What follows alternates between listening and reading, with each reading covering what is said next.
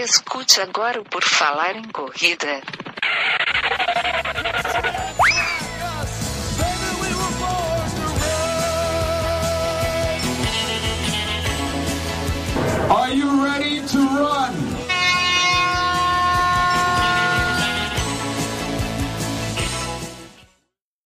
Estamos dando início a mais um episódio do nosso podcast o Por Falar em Correr. Está tocando nas suas orelhas, queridos ouvintes, e agora nós começamos. O meu nome é Enio Augusto e hoje eu tenho aqui comigo um convidado muito legal que tem uma história muito bacana e ele vai contar para vocês. Vocês vão descobrir. O nome dele é Bruno Hellman. Tudo bem, Bruno? Tudo ótimo e com você, Enio. Tudo maravilhosamente bem. Vamos aqui dar início a esse episódio. O Bruno tem uma história bem legal. Ele começou a correr depois que descobriu que tinha diabetes tipo 1 e daí se desenrolaram vários fatos. Antes da gente começar a falar com ele, de fato, falado por falar em correr, nosso site, onde tem todas as nossas redes sociais, tem lá Instagram, tem YouTube, tem o Anchor para você ouvir o podcast e tem os meios para nos apoiar, o Padrim e o PicPay. São duas formas, você pode nos apoiar a partir de um real, fazer parte desse projeto, fazer parte do grupo do WhatsApp e ter alguns benefícios muito legais que as pessoas que são apoiadores do PFC têm. Bom, Bruno, vamos começar aqui. Geralmente eu pergunto para o pessoal quando é que o esporte, quando é que eles começaram a correr. Mas no teu caso, eu sei que tu começou a correr depois que descobriu a diabetes. Então eu quero que tu comece lá do início, né? Antes, como é que descobriu e daí como é que isso desencadeou em começar a correr? Tudo começou em 16 de abril de 2013, quando veio o diagnóstico de diabetes tipo 1 para quem não sabe, o diabetes tipo 1 é uma doença autoimune que o nosso sistema imunológico decide atacar as células do pâncreas que produzem insulina. Ela afeta, na maioria das, das vezes, crianças, mas cada vez mais ela tem se tornado bastante recorrente em adultos. Diferentemente do que as pessoas pensam, o diabetes não necessariamente está ligado ao sedentarismo e à obesidade. O diabetes tipo 2, que afeta, na maior parte das vezes, os idosos ou adultos em idade avançada, ele é caracterizado pela resistência à insulina. Então, a insulina produzida não é suficiente para transportar a glicose para dentro da célula. E os principais fatores que causam o diabetes tipo 2, que não é o meu, são sedentarismo, obesidade e fatores genéticos. Então, diabetes tipo 2, que afeta na maior parte das vezes adultos em idade avançada e idosos, é uma doença marcada pela resistência insulínica. Diabetes tipo 1, que é o meu, que costumava afetar na maior parte das vezes crianças e adolescentes, mas a gente percebe uma prevalência cada vez maior de adultos é marcado pela insuficiência insulínica. Então, eu me torno insulino dependente a partir do momento que eu não consigo produzir mais insulina. Como a maioria da população, eu também não fazia ideia do que se tratava o diabetes. Para mim, o diabetes tipo 1 estava relacionado a sedentarismo e obesidade. Eu não conseguia me conformar como um jovem. É genético? Não necessariamente. Não, não é genético, é autoimune. Então, ah, tá. como qualquer doença autoimune, o sistema imunológico detecta que uma célula do teu corpo, sabe-se lá por qual motivo, tá de uma maneira bem simplória, mas fazendo mal. Então, Sim. o objetivo dela é destruir aquela célula. Então, meu sistema imunológico detectou que as células do pâncreas que produzem insulina, que são as células beta, estava fazendo mal e destruiu elas. Então, basicamente, eu deixei de produzir insulina. Existe alguns fatores genéticos, mas eles não são tão significativos e tão relevantes quanto no caso do diabetes tipo 2. Por isso que pessoas com diabetes tipo 2 é muito comum você ver diferentes gerações da mesma família, todas com prevalência do diabetes. No caso do diabetes tipo 1, isso não é tão comum. Não é impossível, mas não é tão comum. Como é que tu descobriu? Tipo assim, tu tava passando mal, foi fazer o exame ou descobriu por acaso?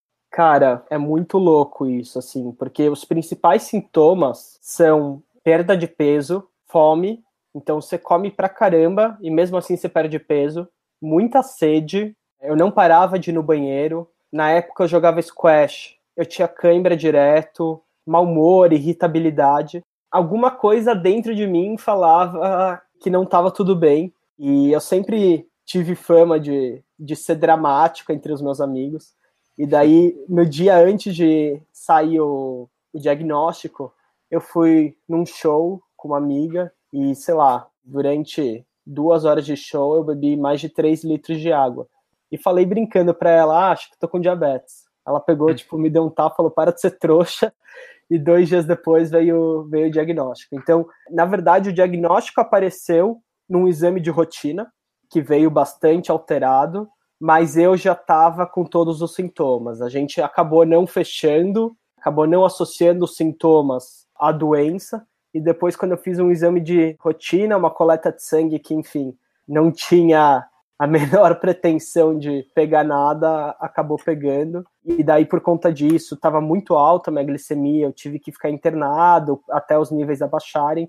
Então, assim, foi literalmente da noite pro dia que o meu mundo virou de cabeça para baixo. Parecia que, de alguma maneira, a vida tinha perdido sentido, ou que a minha vida tinha acabado. Medo do que vai ser de mim, do que que vai ser, enfim. É o ia... medo do desconhecido, né? Porque tu não sabia até então o que que era clarinete. Diabetes, sei lá, era quase uma, sei lá, sentença de morte, alguma coisa assim, né? Exatamente. E acho que mais do que medo do desconhecido também, eu acho que há muita desinformação no sentido não de falta de conteúdo, mas conteúdo de uma qualidade, de uma relevância bastante questionável. Então, enfim, se você jogar diabetes no Google, vai aparecer um monte de indicação, etc. E sim, de fato, o diabetes, pessoa que tem diabetes que não se cuida, pode acabar desenvolvendo essas complicações. Mas o diabetes é muito além disso. Então, assim, o diabetes me trouxe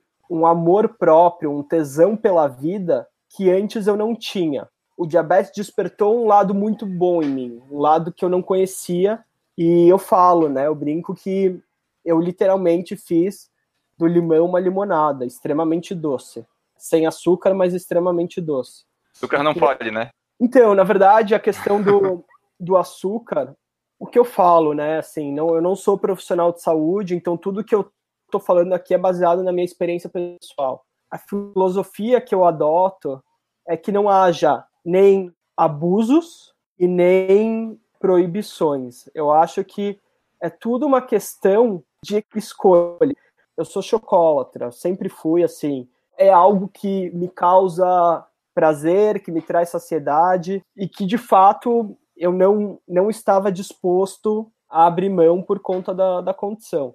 Eu faço escolhas. Eu hoje é muito raro eu ingerir bebida alcoólica, por quê? Caloria vazia por caloria vazia, colocando de modo geral álcool e açúcar na mesma balança, eu sei que não é, mas colocando na mesma balança, entre ter que optar entre um e outro, eu fico com chocolate. Então, assim, acho que é tudo uma questão de planejamento, é uma questão de fazer escolhas.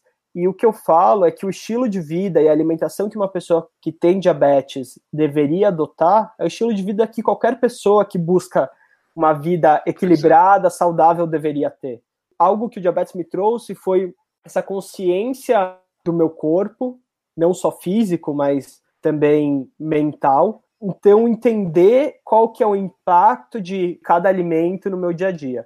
Em relação ao diabetes tipo 1, como a gente não produz insulina e, de uma forma geral, carboidrato vira açúcar no sangue, a gente tem que contar carboidrato e tomar insulina de acordo com que a gente está ingerindo. Então, por exemplo, uma banana que tem 15 gramas de carboidrato, eu vou lá e tomo a dose equivalente de insulina. Teoricamente, se você tomar a quantidade de insulina correta para cada um dos alimentos que você está ingerindo, você pode comer o que você quiser do ponto de vista do diabetes e do impacto glicêmico. Se isso, uhum. vai ser saudável, se isso vai ser positivo para tua vida, daí já são outros 500. Como é que a corrida apareceu aí na tua vida depois que tu descobriu isso aí? Basicamente, meu pai já era corredor, corre desde que ele tinha minha idade, mais ou menos. E a tua idade é qual? Hoje eu tenho 24. E tu descobriu a diabetes com? Aos 18. Em abril desse ano completam seis anos. Então, a corrida sempre foi algo que esteve presente no meu dia a dia, na minha casa, só que nunca fez muito sentido, assim. Eu tenho clara a imagem, domingo de manhã, meu pai acordando cedo para ir treinar, e eu perguntando, tipo, você precisa ir? Você não pode ficar comigo? E eu nunca vi muito propósito nisso, para ser muito sincero, assim, tipo, qual é a lógica de você correr horas e voltar para o mesmo lugar? Era meio sem sentido, algo inexplicável. E daí, depois do meu diagnóstico, ele começou a encher o saco que eu deveria começar a correr, que ia ser muito bom, que esporte aeróbico ia ser importante. Começou a falar da corrida, da corrida, da corrida. Daí um dia eu falei, tá, quer saber? Eu quero de alguma maneira retribuir todo o amor, todo o carinho que ele me deu ao longo dos anos. E nenhum bem material vai ser grande o suficiente ou tão significativo do que algo que fosse fruto do meu próprio esforço, dedicação e literalmente suor, né? E daí eu comecei a correr do zero, assim, eu lembro que meus primeiros cinco quilômetros foram na esteira, e daí a gente foi evoluindo as distâncias mais significativas, então 10, 15, 21, 30, todas essas distâncias a gente fez juntos, então mais do que a maratona em si, o projeto como um todo, né, a preparação foi algo muito especial. Em maio de 2016, a gente completou juntos a, a Maratona do Rio, e o que era para ser a primeira e, e, a última maratona se tornou a primeira de oito até o momento.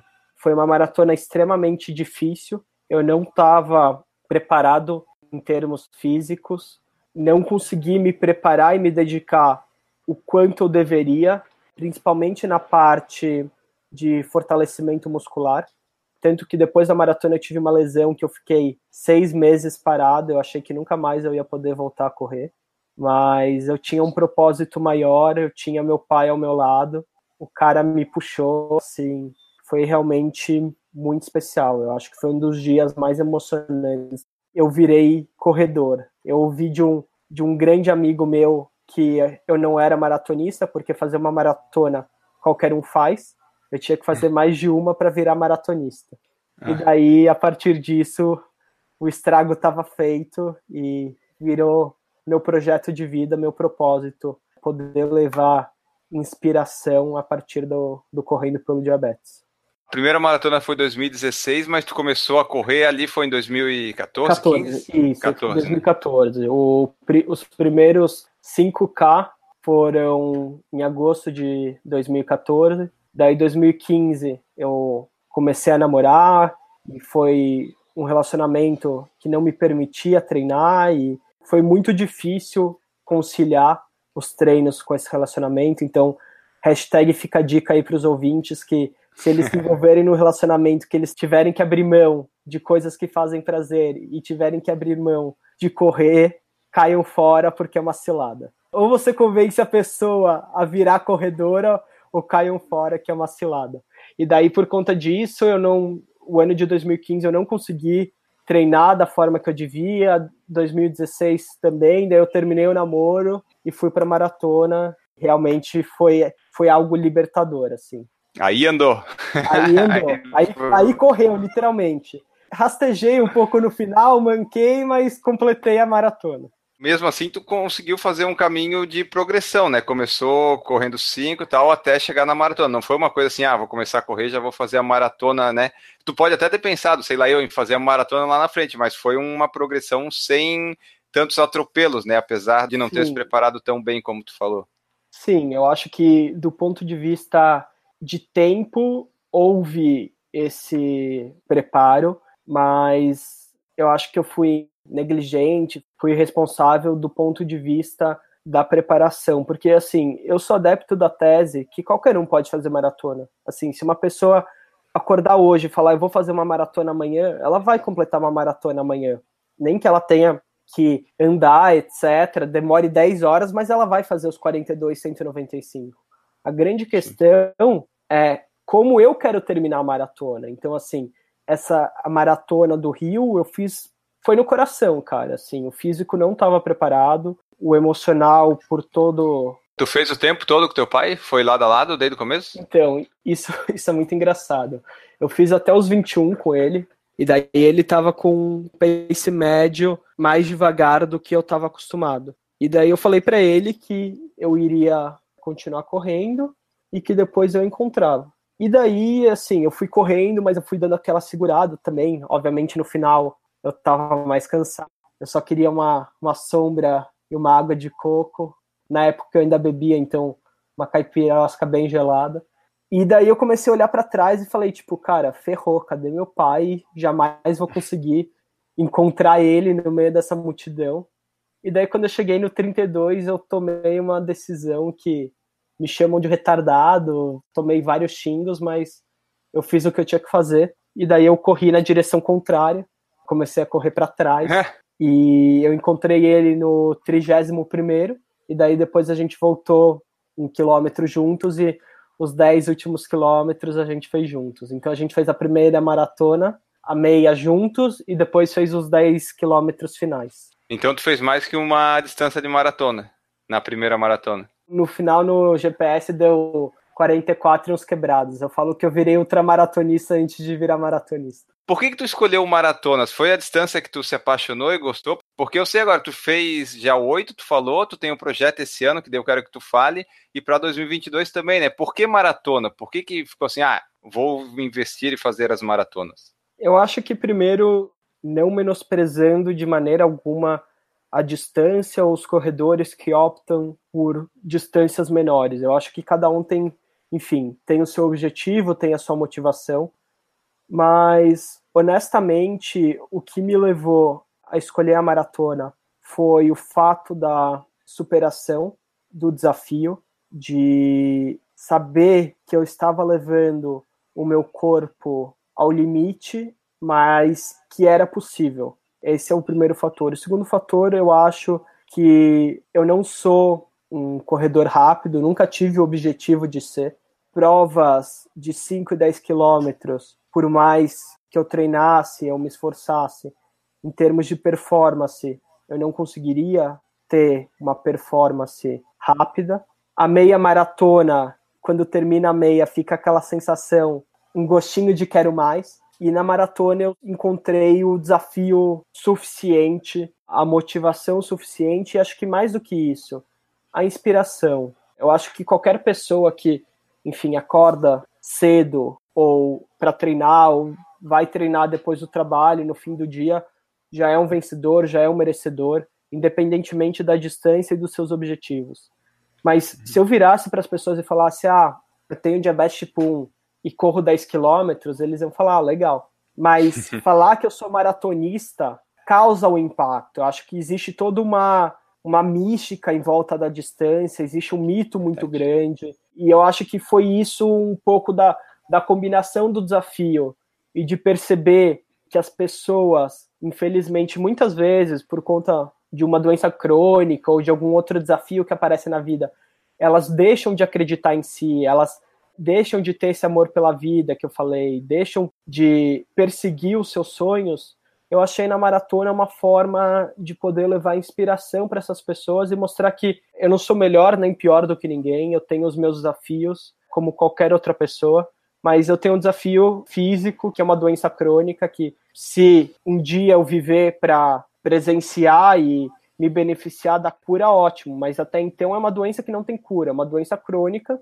e que eu vou ter que conviver para sempre. Então, assim, acho que foi um pouco disso. Eu encontrei na corrida uma maneira de mostrar para outras pessoas que elas também são capazes de alcançar os sonhos delas, seja no âmbito da atividade física, seja no âmbito profissional, no âmbito pessoal. Tem uma frase que é do Don Quixote que eu gosto muito, que é que somos o tamanho dos nossos sonhos. Então, assim, é possível. Se eu tenho diabetes tipo 1 e corro maratonas, as pessoas também podem com a preparação, com a motivação correta, elas podem alcançar os, os objetivos delas, seja qual for. Então é por isso que vamos fazer 10 maratonas esse ano e aquele objetivo de 27 de correr a distância da maratona em 27 capitais do Brasil em 2022? É para isso? Para inspirar o pessoal, para mostrar que sim é possível? Essa é a ideia. Eu gosto de desafios, eu gosto de loucuras, mas loucura é algo responsável, vamos dizer assim. Eu comecei ano passado com correndo pelo diabetes, eu corri cinco maratonas em seis meses. Começou em Porto Alegre, SP City, Fiz a tá. Internacional de Floripa em agosto. Salvador, Curitiba. Esse ano serão 10, já tenho 5 confirmadas dessas 10. Ano que vem vão ser 15, 2021, 20, até que eu realize o objetivo maior, que é correr em cada uma das capitais do Brasil, a distância da maratona, os 42, 195, num ano só. Então, as capitais que não têm maratona, da mesma maneira ou de maneira simbólica, eu vou fazer a distância, justamente para democratizar e poder levar literalmente para os quatro cantos do país esse projeto que eu acredito tanto e que ele se tornou a minha razão de ser. Uma das minhas motivações é justamente permitir que pessoas que muitas vezes não tenham acesso à informação, não tenham acesso à educação, possam se, se beneficiar. Então, justamente por isso a ideia de percorrer todas as capitais no, no mesmo ano. Então, no final do projeto, vão ser 77 maratonas em 60 meses. Depois vamos ver quais são as próximas metas e os próximos objetivos. É até bom essas, esses estados que não tem maratona oficial, que daí tu pode escolher melhor o fim de semana, né? Não precisa ir lá e correr a cada uma semana, dá para dar uma intercalada, né? Planejar melhor, ir lá para o Acre de repente, com mais calma. Dá para ter uma certa flexibilidade, né? Mas se pensar que o ano tem 54, 54. semanas, vai é. ser uma maratona a cada 15 dias. Mas a gente escolhe, faz a escolha, começa pelo norte nordeste na temporada. Não dá para falar fria, né? Mas um pouco menos é quente, isso. porque eu corri Salvador em setembro do ano passado, bicho, nunca passei tanto calor na minha vida. Mas esse é um outro desafio também, que eu vou ter que aprender Faz a lidar. Parte, né? Exatamente. E daí fazer tantas maratonas assim, como é que é o teu treinamento? Tu falou que não é uma pessoa que vai lá tempos rápidos, mas tem que ter um treinamento para pelo menos aguentar fazer a maratona. Tu consegue fazer a maratona tipo toda sem parar ou o diabetes interfere de alguma forma que tu tenha que de repente, sei lá, diminuir o ritmo na maratona ou parar? Como é que o diabetes ele interfere na tua vida na corrida? Ele interfere de alguma forma? Eu sempre brinco que eu faço duas maratonas. Uma que é a corrida que todas as outras pessoas que estão naquela prova fazem, e a outra que é o cuidado e o manejo do diabetes. É muito engraçado porque, infelizmente, o diabetes não vem com receita de bolo, não vem com fórmula mágica. Cada dia é um dia, eu posso fazer a mesma distância, nas mesmas condições climáticas, com o mesmo pace, e meu açúcar pode se comportar de maneira completamente distinta de um dia para o outro. Então, só para a título de ilustração, na maratona de Nova York, que foi minha terceira, que eu fiz em novembro de 2017, eu usei 14 géis na maratona. Credo! Então, foi um gel a cada 3 quilômetros. Mas eu é porque tu precisa? Sim, porque, Nossa. na verdade, como eu não produzo a insulina, eu também tenho dificuldade a armazenar a glicose. Então, eu preciso ficar repondo a glicose de acordo com o nível de, de açúcar no meu sangue. E como é que tu sabe o nível do açúcar do sangue durante a maratona? É tipo, já sabe pelo feeling ou tem que medir? A primeira maratona no Rio eu fiz totalmente no feeling. No final das contas, eu terminei dentro do, do alvo dentro do, do objetivo glicêmico. Eu fui muito mais por percepção. Só que isso foi totalmente irresponsável da minha parte, porque tem muitas variáveis, né? Um dos sintomas de hipoglicemia, que é o baixo açúcar no sangue, é sudorese, confusão mental, mas se você pega um dia mais quente e se desidrata, você também pode ter esses sintomas. Então, assim, a partir disso, eu comecei a sempre correr com o meu monitor nas três primeiras corridas eu utilizava um sensor e eu escaneava, então ele falava como estava a glicemia e a tendência, se estava subindo, se estava descendo. E hoje em dia eu corro com uma bomba de insulina que fica ligada a partir de um catéter descartável no meu corpo, que eu mesmo troco a cada três dias, e ela conversa com um sensor que fica aqui no meu braço. E daí o sensor o tempo todo manda Nossa. e fala como o açúcar está se comportando. Então, a partir desses números, eu consigo tomar a decisão se eu devo repor ou não, quando eu devo repor. E daí, só para ilustrar um pouco, que eu falei que em Nova York eu usei 14 géis, né? Então foram mais de 300 gramas de carboidrato no intervalo de 4 horas e 17. Domingo, por exemplo, eu fui correr, eu fiz 17K em 1 hora e 40. E eu não usei nenhum gel de carboidrato.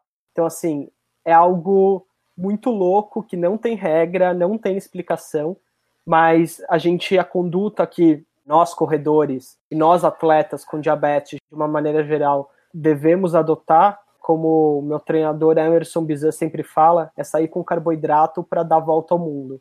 Então, uhum. a gente sempre sai com uma quantidade muito maior do que é necessária, porque caso precise, a gente não, não depender da, da prova. Então, respondendo tua pergunta, o que, que o diabetes impacta na corrida? Primeiro, de uma forma bastante objetiva, no peso do que você leva. Então, enfim, você tem que sair com o glicosímetro, sair com a. Tu caneta... leva uns 5 quilos quase a mais. Dependendo da prova, sim. Ainda mais se prova de revezamento, que você vai para trilha, etc., e você vai com mochila de hidratação, cara, vai fácil, uns 2, 3 quilos só de, só de comida e suplementação ali. Mas o que que afeta? Então, a questão que você acaba correndo com volume, com peso maior que uma pessoa que não tem diabetes corre. Segundo, a variabilidade glicêmica, né, que varia muito conforme o estímulo, conforme o dia. É uma incógnita ainda, eu estou tentando entender o que, que aconteceu comigo no domingo para ficar mais de uma hora e quarenta correndo, sem precisar de reposição de, de carboidrato. Mas também, por outro lado, tem uma vantagem. A gente tem a pessoa que corre com relógio e, ou com a tira tem o frequencímetro, você consegue ver a frequência cardíaca, etc. Além disso, além de ver a frequência cardíaca, eu consigo ver a variação glicêmica ao longo da, da corrida. Então, assim, tem a sua vantagem vendo por esse aspecto, mas de fato é algo bastante desgastante que acaba tendo um gasto, um consumo muito maior, é, justamente pela minha dificuldade de armazenar a glicose. Você perguntou se eu, se eu andei, né? É, tipo, pro... tu tem que parar, por exemplo, tu tem que medir, daí tu tem que usar a bombinha, tem que parar, como é que na funciona verdade, esses negócios? Na verdade, tem pessoas que fazem a teste de glicemia capilar, né, durante a prova, que você pega, fura o dedo e, e mede, tem pessoas que param para fazer, eu, por usar essa tecnologia, eu consigo correr e ajustar as doses e a infusão de insulina pelo em, catéter? Em, em, movimento. É, na verdade, aqui ela tem toda uma programação e daí eu consigo ajustar quanto, se ela deve suspender a infusão de insulina, se ela deve diminuir, consigo ver quanto está a glicemia e daí a partir disso decidir, ok, vou tomar um gel de carboidrato, não, não vou tomar um gel de carboidrato. Porto Alegre, ano passado, estava buscando o sub 4, eu tive uma hipoglicemia no 23, 24, se eu não me engano. Me quebrou completamente as pernas, depois eu não consegui voltar para o jogo. Então, nesse aspecto, sim, afeta. Se você tem uma hipoglicemia ou até uma, uma hiperglicemia, pode afetar a sua performance. Mas o que a gente busca é justamente se precaver e tomar as decisões para que a gente fique sempre dentro de uma de uma meta, de uma margem de segurança para que ela não a, a glicemia não suba muito e nem desça muito. Eu ia perguntar se você tinha passado mal em alguma prova, então Porto Alegre é um exemplo desse. Deu uma hipoglicemia, daí não tem o que fazer, é só arrastar até o fim da maratona, é isso? Tipo isso. Em Minneapolis, que foi a minha segunda maratona, que foi outubro de 2017, participei de um programa que chama Global Champions. A Medtronic, que é uma empresa de insumos, medical devices, eles... A gente fez já um podcast com uma moça que tinha um negócio no coração, acho que era Global Heroes na época, isso, agora é Global Champions. Mudaram. É Exato, é, exatamente isso. É um, é um programa que eles selecionam pessoas do mundo inteiro que, com a ajuda da tecnologia médica, conseguiram superar alguma condição de, de saúde.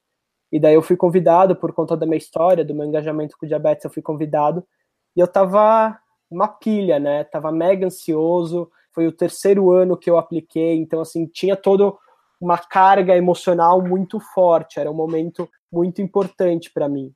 e o emocional é um dos fatores que afeta a glicemia. E eu acabei tendo uma, uma hiperglicemia no quilômetro 15, se eu não me engano. Eu consegui correr até o 21 e depois eu literalmente andei a segunda meia maratona. Então, assim, foi um desafio superar o, o inverno de Minneapolis. Estava chovendo ainda, então, assim, eu não, não fui preparado com roupa térmica, etc. Foi, acho que se eu tivesse que falar, eleger uma das duas provas mais difíceis que eu já fiz, com certeza foi essa, que eu andei a segunda metade. E sim, foi por conta do, do diabetes. Então é justamente a gente busca que isso não aconteça, mas pode acontecer. É algo que, infelizmente, foge do nosso controle. E é saber lidar e, e fazer as escolhas. Eu acredito que abandonar nunca é uma opção para mim. A menos que eu tenha uma lesão mas abandonar nunca é uma opção para mim. Então, nem que eu tenha que parar alguns minutos, hidratar, corrigir a hipoglicemia ou corrigir a hiperglicemia, eu vou, nem que eu tenha que me arrastar, caminhar, mancar até o final, eu vou até o final, porque a minha motivação, essa causa é muito maior do que uma hipo ou uma hiperglicemia. Entre aspas, se no meu trabalho eu tenho uma hipo ou uma hiperglicemia, não vai ser isso que vai me fazer parar e como eu espero que as condições adversas que surjam não façam as pessoas pararem. É óbvio que a saúde sempre vem em primeiro lugar, isso é indiscutível, mas uhum. algumas escolhas sendo irresponsável de forma responsável, eu acho que valem a pena serem tomadas. Tu falou dos projetos ali das maratonas 27, eu fiquei com uma curiosidade, isso aí tu tem apoio de alguém e tal, ou é tu faz, banca, projeta tudo isso? Porque deve dar um trabalho tudo isso, né, inclusive financeiro. Esse é um dos maiores uma das maiores dificuldades, Enio. Assim, Imaginei. É, é, conseguir manter a sustentabilidade financeira do projeto.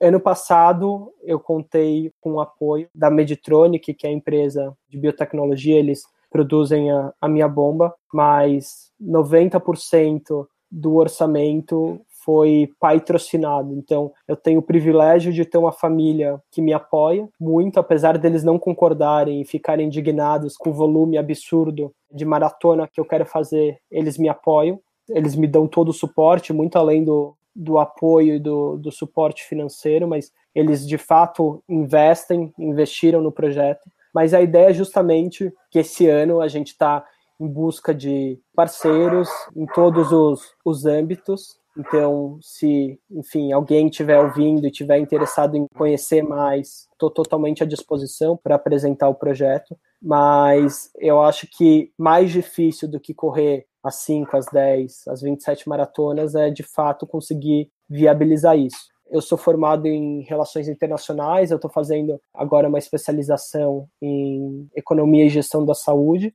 mas meu objetivo é tornar o Correndo pelo Diabetes autossustentável, para que eu possa fazer isso de uma forma que seja remunerado. Eu acredito que não tem nada de errado, né, em querer ganhar dinheiro e não é isso, não é querer fazer fortuna a custas dos outros, mas para ser legal tem que ser legal para todo mundo. Então, assim, esse ano eu estou em busca da profissionalização, eu tenho toda uma, uma equipe por trás, a ideia é trazer gente para o digital, etc para que a gente possa tornar o Correndo pelo Diabetes mais conhecido, porque apesar do nome, no final das contas, é um projeto que fala sobre sonhos, que fala sobre inspiração, que fala sobre tornar barreiras em pontes. Então, assim, meu objetivo é poder ajudar de alguma forma o maior número de pessoas possível. Tu faz treinamento para propriocepção? Porque a diabetes diminui a sensibilidade, não diminui? Diminui. Na verdade, a parte de, de fortalecimento, né, que eu falei que eu pequei muito na primeira maratona. Esse ano eu tô com uma abordagem multidisciplinar, então eu tenho uma personal trainer cuidando especificamente da parte de fortalecimento, tenho uma fisioterapeuta que também faz a parte não só de analgesia, mas também de fortalecimento voltado para a própria ah, propriocepção. Obrigado, engasgou aqui. E também eu comecei a, a fazer yoga como uma forma de tentar aumentar a minha flexibilidade e equilíbrio. Então, assim, a rotina que eu levo, por mais que eu não seja um atleta de alta performance é a rotina que um atleta que compete profissionalmente teria. Então, eu treino seis vezes por semana entre fortalecimento, corrida, yoga e físio, mas a parte de fortalecimento muscular é muito importante, principalmente do core. A lesão que eu tive foi no joelho, foi pura e simplesmente por falta de fortalecimento da musculatura. Então, se tem algo que corredor odeia fazer, eu ainda estou em dúvida se corredor odeia mais alongar ou fortalecer. Mas se tem algo que a gente não gosta, com certeza é fortalecer, mas eu tive que colocar na cabeça que se eu tenho é metas né? tão audaciosas, se eu não se eu não fortalecer e o fortalecimento voltado, né, justamente para a corrida, eu vou acabar me machucando e eu não vou poder levar os meus sonhos para frente. No YouTube nós temos Emerson Bizan, que é o teu treinador, né? Ele também tem diabetes, é isso, né? Ele também então... tem diabetes, já fez 91 maratonas. Ele acabou de receber o caneco da BR 135, que só oito pessoas no mundo inteiro têm. E o que, que é? É fazer as quatro distâncias da BR 135, são 215 quilômetros, então tem quarteto, tem em dupla, tem solo, e além disso, tem que completar o caminho da fé, que ele completou agora no final do ano. Então é um cara excepcional, que é motivo de, de orgulho e inspiração para todos nós. E o pessoal aí também da, da nova equipe e do Correndo pelo Diabetes, então a Carla, o Ricardo, a Pri, são pessoas que todas elas, à sua maneira, todas com diabetes tipo 1 e encontraram na corrida uma forma de superação, uma forma de buscar essa, uma vida mais ativa e, e mais saudável. A Priscila, inclusive, ela deve estar tá morrendo de vergonha agora, mas ela tem diabetes tipo 1, ela passou por uma cirurgia bariátrica, então ela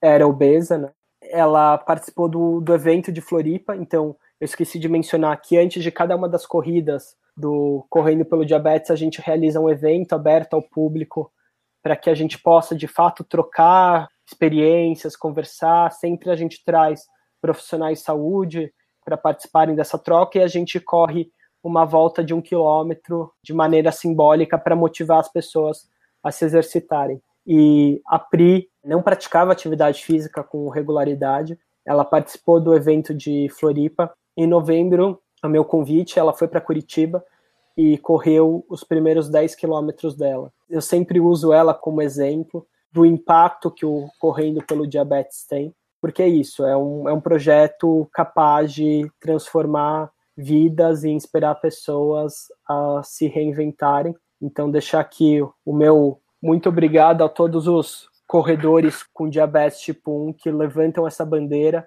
e correm por uma causa muito maior que nós mesmos diabetes afeta cerca de 420 milhões de pessoas no mundo, então realmente é um propósito. A gente fala que quando a gente está lá correndo, eu não estou correndo pelo Bruno, não estou correndo pelo Emerson, não estou correndo pelo Ricardo, pela Carla, mas a gente está correndo por todos nós, por essa comunidade, para dar voz, trazer representatividade e, de fato, desmitificar o diabetes como uma doença limitadora.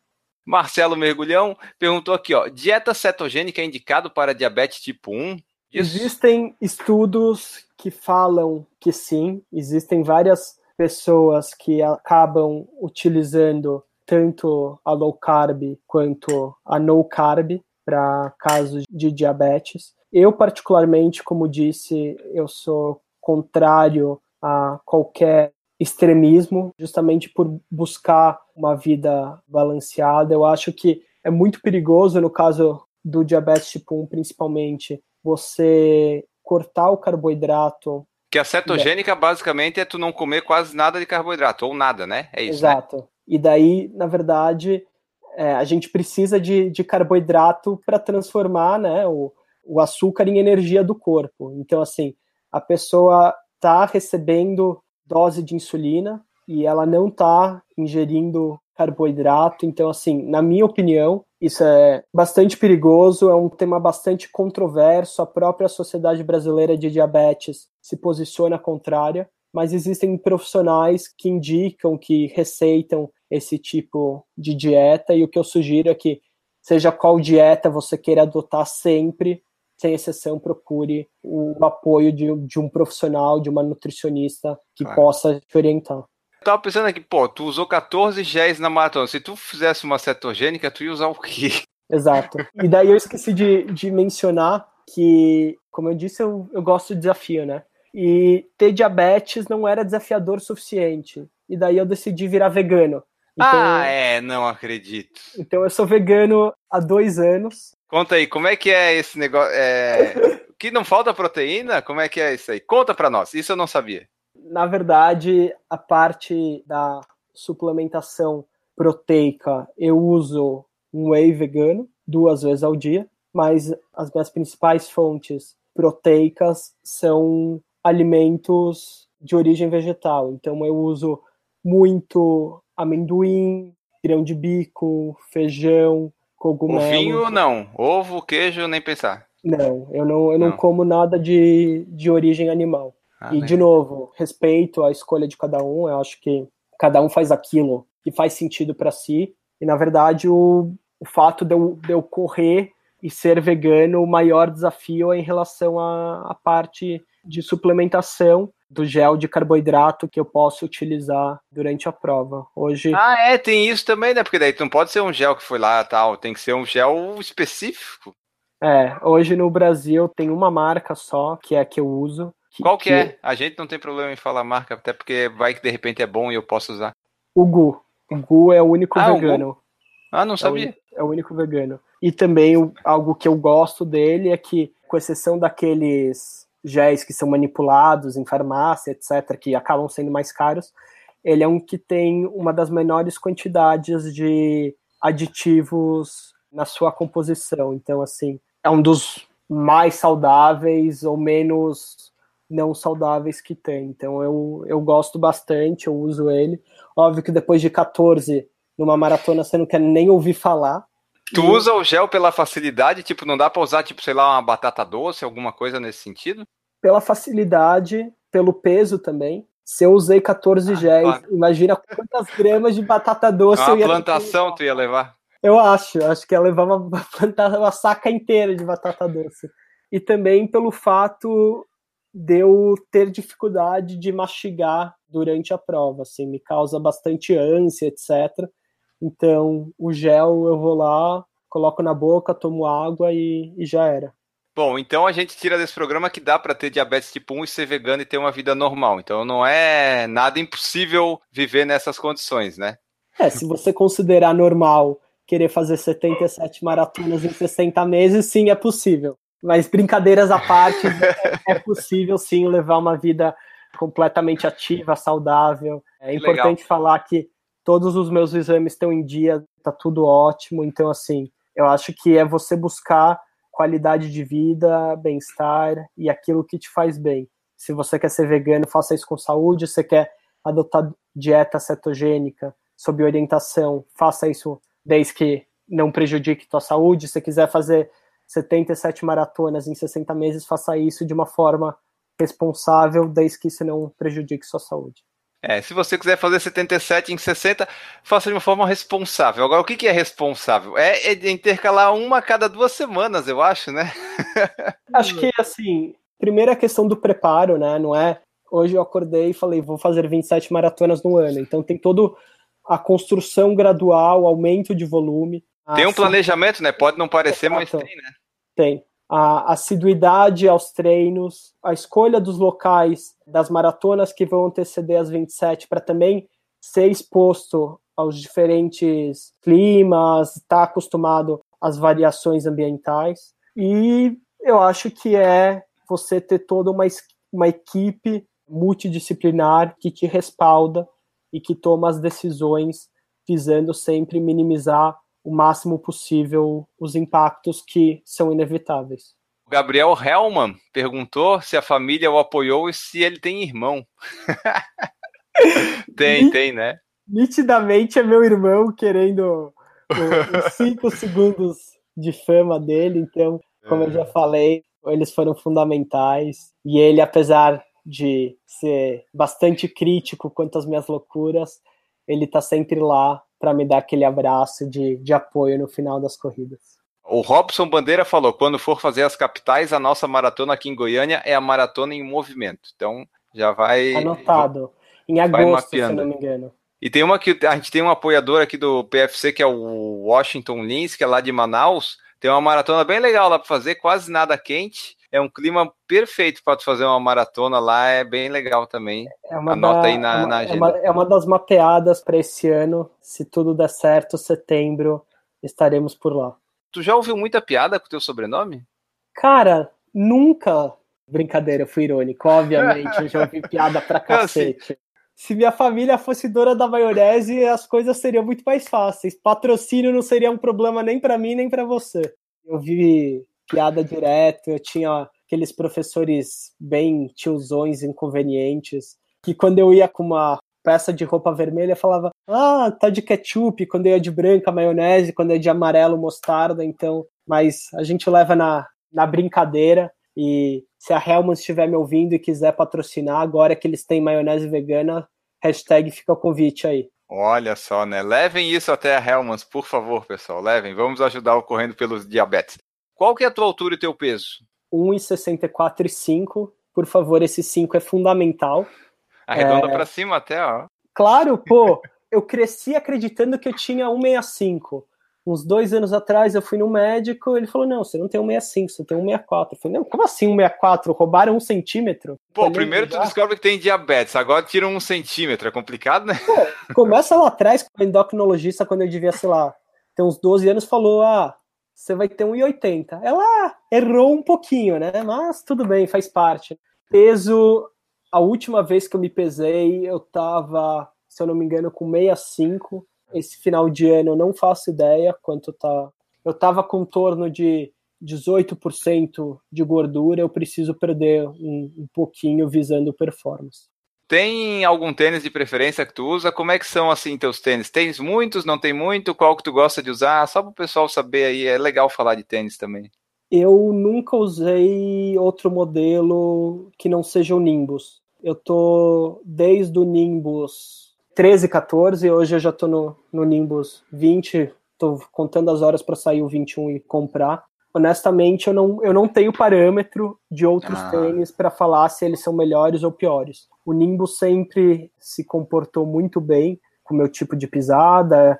Eu gosto que ele tem um grip um pouco mais alto, então em termos de impacto, ele obviamente aumenta o tempo de contato com o solo, que para quem visa performance não é tão bom, mas em termos de impacto, segurança, ele acaba cumprindo o papel e eu gosto bastante. Hoje eu tô com 4 Nimbus, 17 eu uso para fortalecimento, então conforme eles vão ficando mais velhos, eu vou mudando a função deles. Então o 17 eu uso para fortalecimento, o 18 eu uso para o treino das terças-feiras, que geralmente é treino de tiro. O 19 eu uso para o treino de quinta, que na maioria das vezes é velocidade constante.